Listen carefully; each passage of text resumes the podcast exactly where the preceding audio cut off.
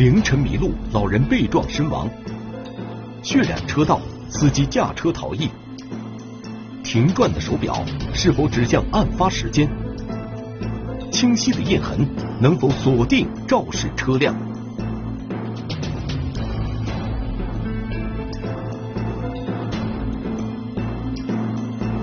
车祸寻痕，天网栏目即将播出。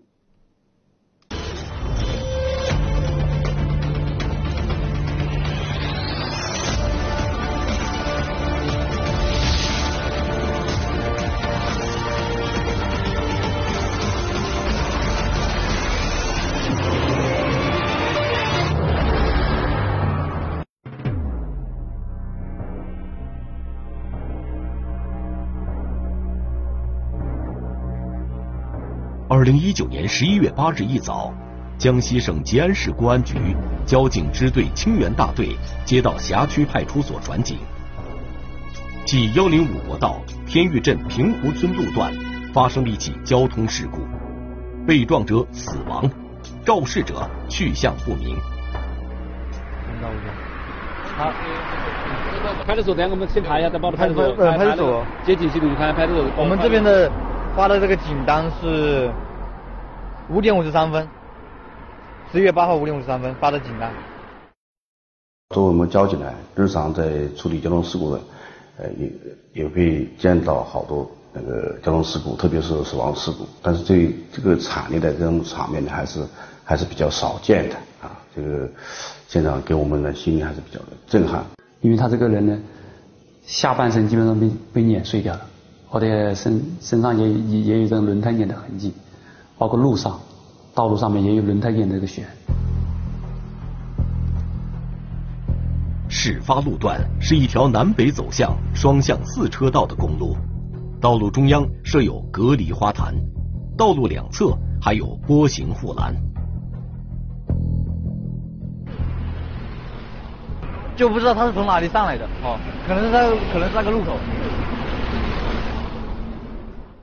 而且这边离最近的村庄平湖村至少有三公里的距离，现在好像没有发现任何交通工具，连，自行车、摩托车、电动车都没有，我们也有疑问，这个人到底是从哪里来，准备去哪里？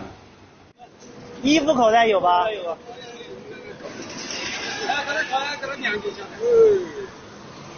身上收到两张纸，手机都没有。身份证没有，手机也没有，我们只找到一个。作业本，小学生的那个写字的作业本，而且上面是什么字都什么信息都没有。死者是一名老年男子，头朝北，脚朝南，蜷缩在北向机动车道与非机动车道之间。在老人倒地处，血迹顺着机动车道与非机动车道之间的白线向南北各延伸了十米左右。他这个血迹都是已经都是凝固的，不是那种刚刚流的那种血，很难去推断他具体是几点钟发生的事故。在老人身旁一米多远的地方，民警发现了一块手表。对，他这里只有一个针，啊，剪掉一个了。他这里只有一个一个针头，烂掉了。这是一只破损的手表，表带已经呃断裂了。然后表盘玻璃也破碎了，因为它只剩下一根那个指针，我们当时不确定它是时针还是分针，然后，它指向的位置是在四偏那个靠向五大概一点。烂掉了，你现在是不是停掉了呗？呃，停掉了，停掉了就这个时间，它不可能这个时针不会到到到但是这个是不是分针而不是时针？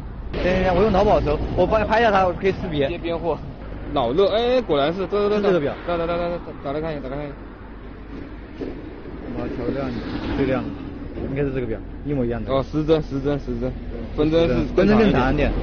这是一款专门为老年人设计的，就是带有定位功能的手表，所以我们推断这个手表应该是这个死者这个老人所有。四点应该是四点一十呃一十左右，因为它只过了那么一小格，它一小格这有五格嘛，一个小时等于五格。五分之一的格子就是十分钟左右。十二分钟。除了手表以外，民警还发现了清晰的轮胎印记。位于老人倒地处南侧的两滩血迹上。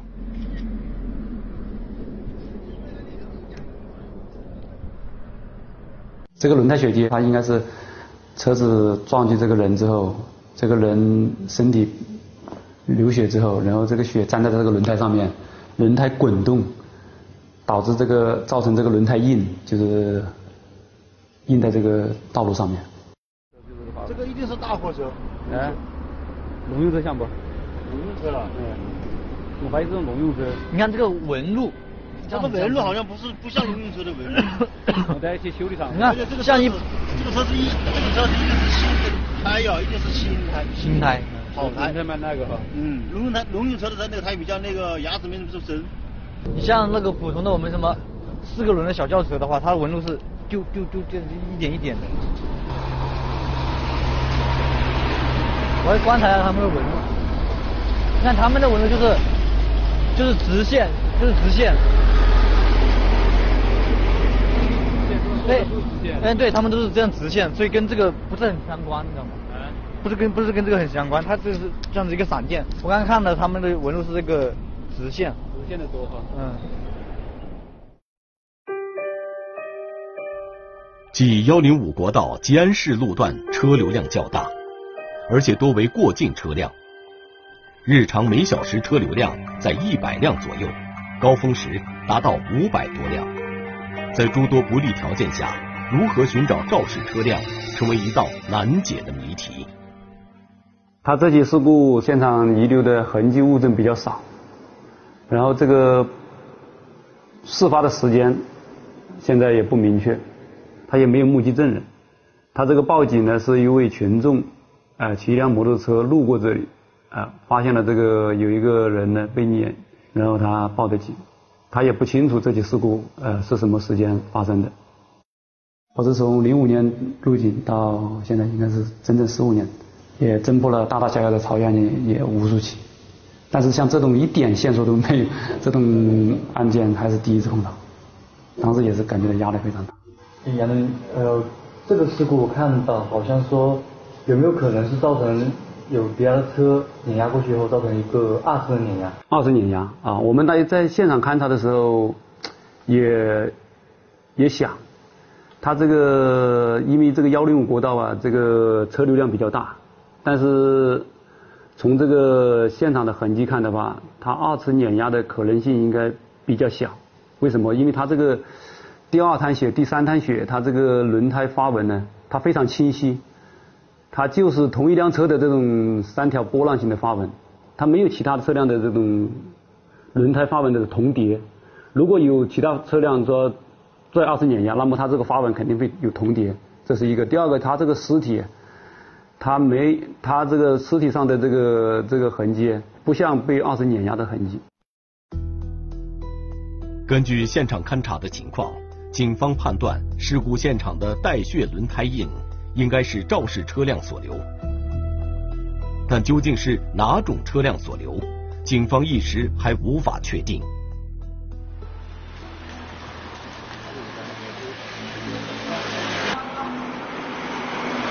没有没见过？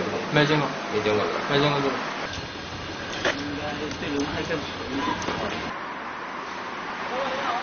请问一下，这种纹路的轮胎，您见过吗？这种轮。见过肯定见过，大多数车型都不配这种轮胎。哦，大多数车型，这是小车还是货车？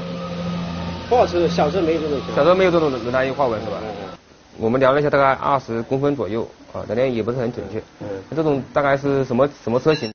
啊，这种人一般是轻型，轻型货车吧。轻型货车比较多。您这边有这种轮胎吧？我看一下。呃，有有这里。嗯。我们看一下。三个人就是嘛，这个。这个哎，这个轮胎大大概多宽？十七八、十八左右嘛。十十八左右是吧？哦，十八左右。重型货车是这个轮胎是要更宽一点。呃，重型货车更宽一点，也有这个花纹。嗯，这个大概大概多宽？二十三四。二十，二十，二二十二十三、二十二、二十三左右。哦，这比那个更宽一点。在走访过程中，有一家轮胎店老板告诉我们。这种轮胎印常用于这种轻中型货车上面。在明确了肇事车辆的大致车型后，民警准备调取距离事故现场南北两公里左右两个卡口的监控视频进行排查。但是，如何选择排查的时间范围呢？民警想到了在事故现场发现的那块破损的手表。时针大概指向四点多一点，四点十分到四点二十分左右。我们再把时间往前推一点，就从四点钟开始，一直到报警时间。根据时针指向的时间和报警时间，警方初步确定了视频排查的时间范围。大概两个小时的时间，就车辆可不少了，一一百多辆。因为很多都是省外车辆，我们就通过加司机的微信，让他拿着手机，就是拍摄车身的一些情况，重点就是拍货车轮胎都有这种纹路。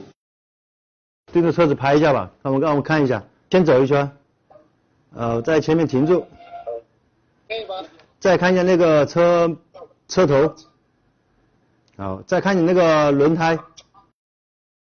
排查车辆应该是难度比较大，主要是打电话通知，一个个打，好多大或者是挂靠公司或是司机本人的电话，还有的车子，比如说我卖掉了，还是留着原来这个司机的那个信息，所以只有反复的排查。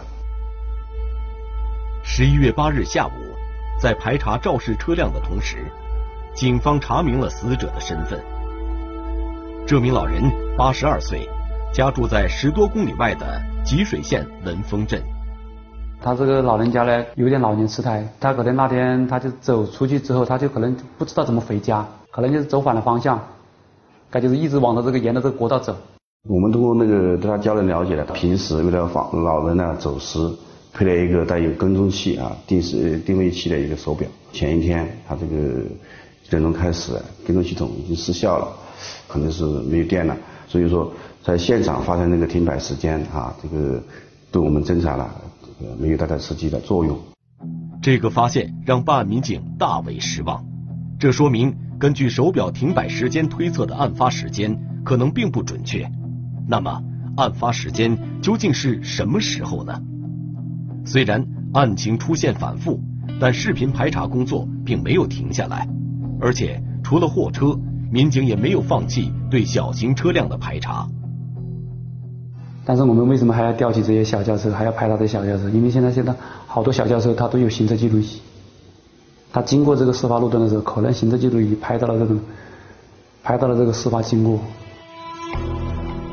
经排查，当天凌晨经过案发现场的小型车辆只有几辆，民警很快就与这些车主一一取得了联系，其中只有一辆轿车上装有行车记录仪。当时就找到这么一辆小车，他说车车上有行车记录仪，呃，当时也看到好像路面上有个什么东西，但是因为他车速很快，一闪下就过去了，他说，也确定是个什么东西。经过辨认，民警确定道路上所谓的物体就是倒地的老人。当时这个老人是躺在右侧机动车道和二三轮车道之间。是头朝南，脚朝北，然后身体蜷缩着躺在路面上，没有发现这个当时路面上有明显血迹，也没有发现这个老人身体有明显被碾压过的痕迹。这说明这辆小轿车经过现场时，事故还没有发生。根据行车记录仪显示的时间。警方把案发时间段确定为凌晨四点五十五分至五点五十三分之间。不过，在这将近一个小时的时间里，通过事故现场的车辆依然有近一百辆，排查工作还是困难重重。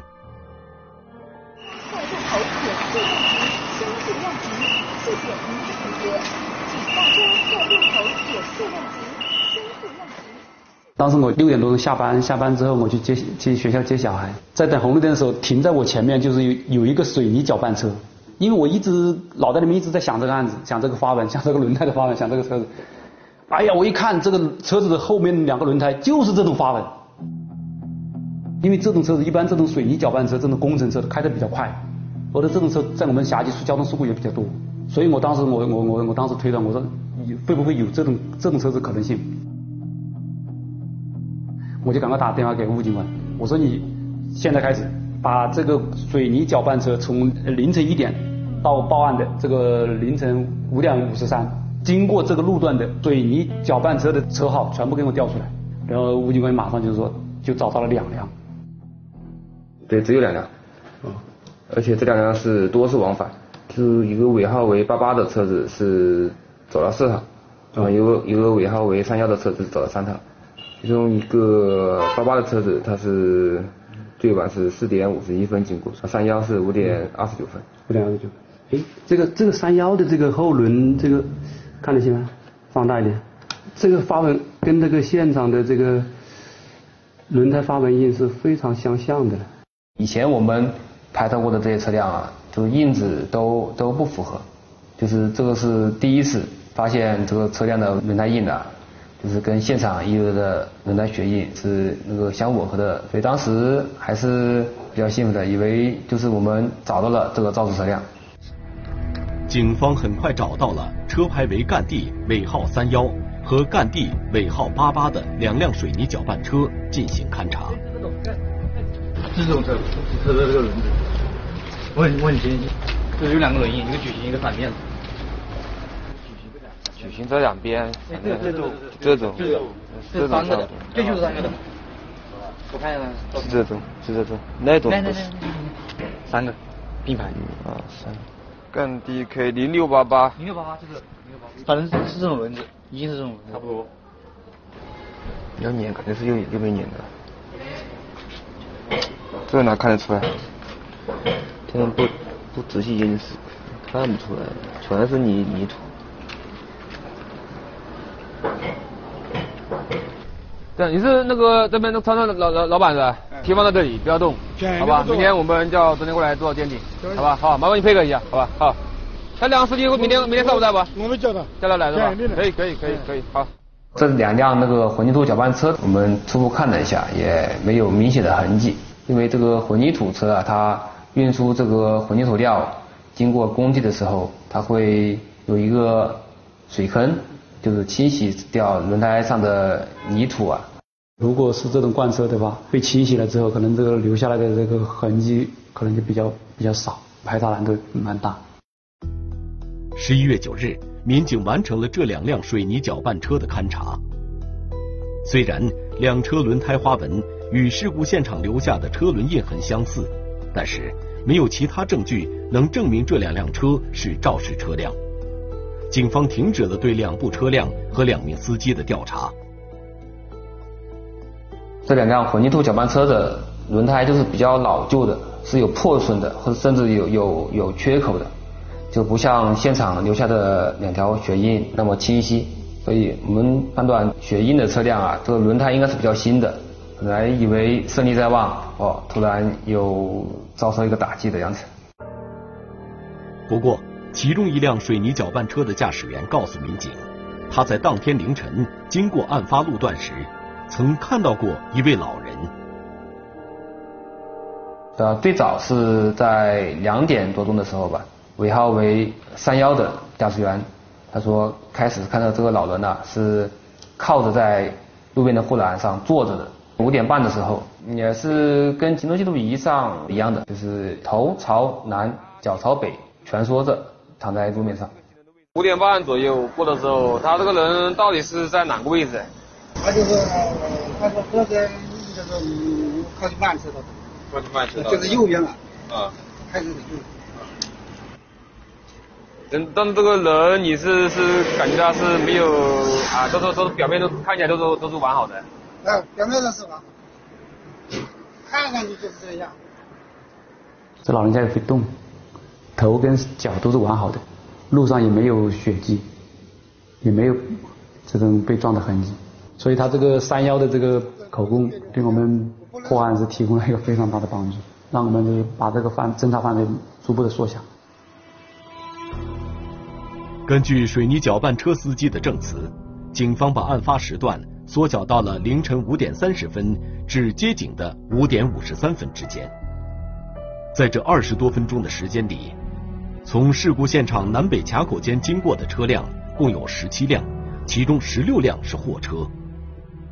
针对这个这个时间段经过的这十六辆车子，这个十辆货车，我们就是还是采取前面的这种排查的方法。如果是这个货车在江西境内，那么我们就是打电话通知他，车子也要开开过来。如果是省外的，我们就通过加他们的微信，让他们拍视频。我就统计了所有车辆经过这两个卡口所花的时间，其中绝大部分车辆。它花的时间是四分多钟，但是有一辆赣 K 尾号为五五的轻型这些货车，它花的时间是最长的，它花了将近有六分钟。按道理来说，呃，轻型货车比重型货车的速度是要快一点的，但是它花的时间却是最长的。当警方联系上这位货车车主时，车主称货车是由他招募的司机陈某在驾驶。陈某是吉安市太和县人，当时他正驾车在吉安县运输饲料。当我们联系上陈某的时候，我们问他他和车辆在哪，这个陈某明显就是语气明显比较紧张，然后说他现在在兴国。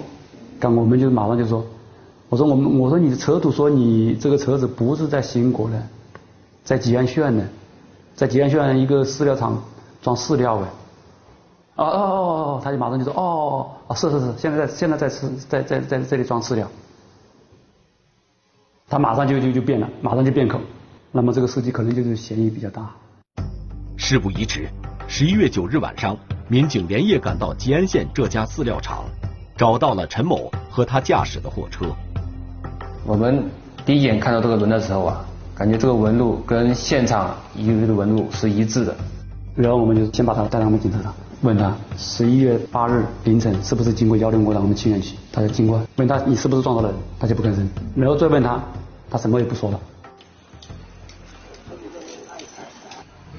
这个轮轮胎上没有那个。哦，一定的。这是吧？是，肯定是肯定是。够了够了。这个是什么组织？问题是皮肤组织。啊，皮肤组织。它这个右后轮这个挡泥板上有几点这个人体的组织，还有它这个前保险杠里面这个一个喇叭上面也有人体组织一样的东西。呃，其实真正来说啊，如果被碾的话，这个轮胎上全部是，轮胎上一个全部是一个挡泥板都会有，没有可以见的，就是这么点点。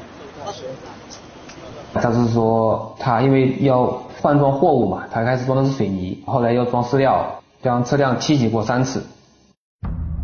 鉴于陈某身上的嫌疑重大，民警连夜将他带回清源大队进行讯问。